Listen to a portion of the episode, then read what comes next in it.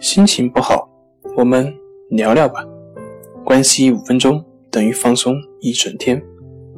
大家好，欢迎来到重塑心灵，我是主播心理咨询师杨辉。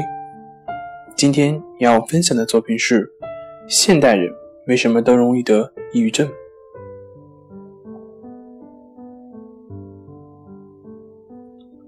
心理学家琼·齐文奇发现，过去五十年内，抑郁症的增长与个人主义的蔓延和社会交往的减少是相对应的。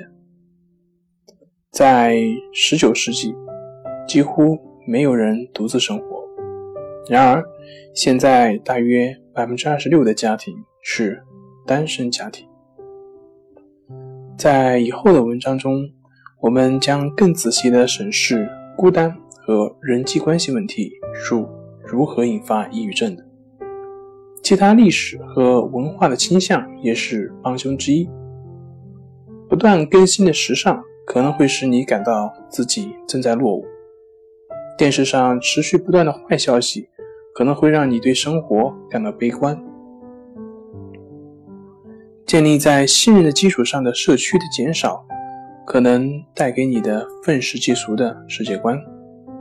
此外，特拉奇认为，过高的期望和自恋倾向也与焦虑症和抑郁症的患者增加有关。有自恋癖的人会一味地强调自己很棒，而不管实际做了什么。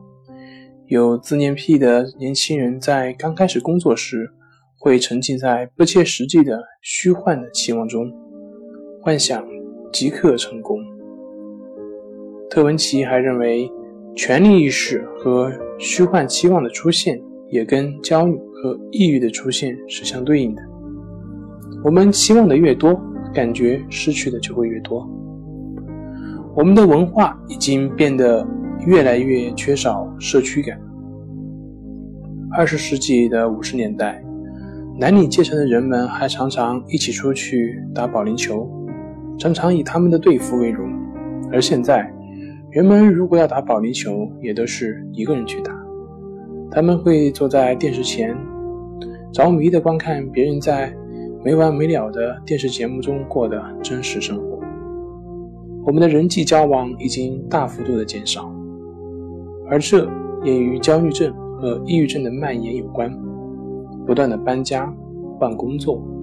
不再将儿童时代的友谊延续到成年时代，工会、家长、教师组织、俱乐部、教堂、志愿者工作协会等市民组织的减少，让我们更加孤立、更加孤独、更加抑郁。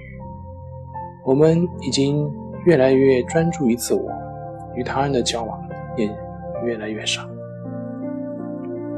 好了，今天跟您分享到这里，欢迎关注我们的微信公众账号“重塑心灵心理康复中心”，也可以添加 “su 零一一二三四五六七八九 ”，“su 零一一二三四五六七八九”，与专业的咨询师对话，了解抑郁的解决办法。那我们下期节目再见。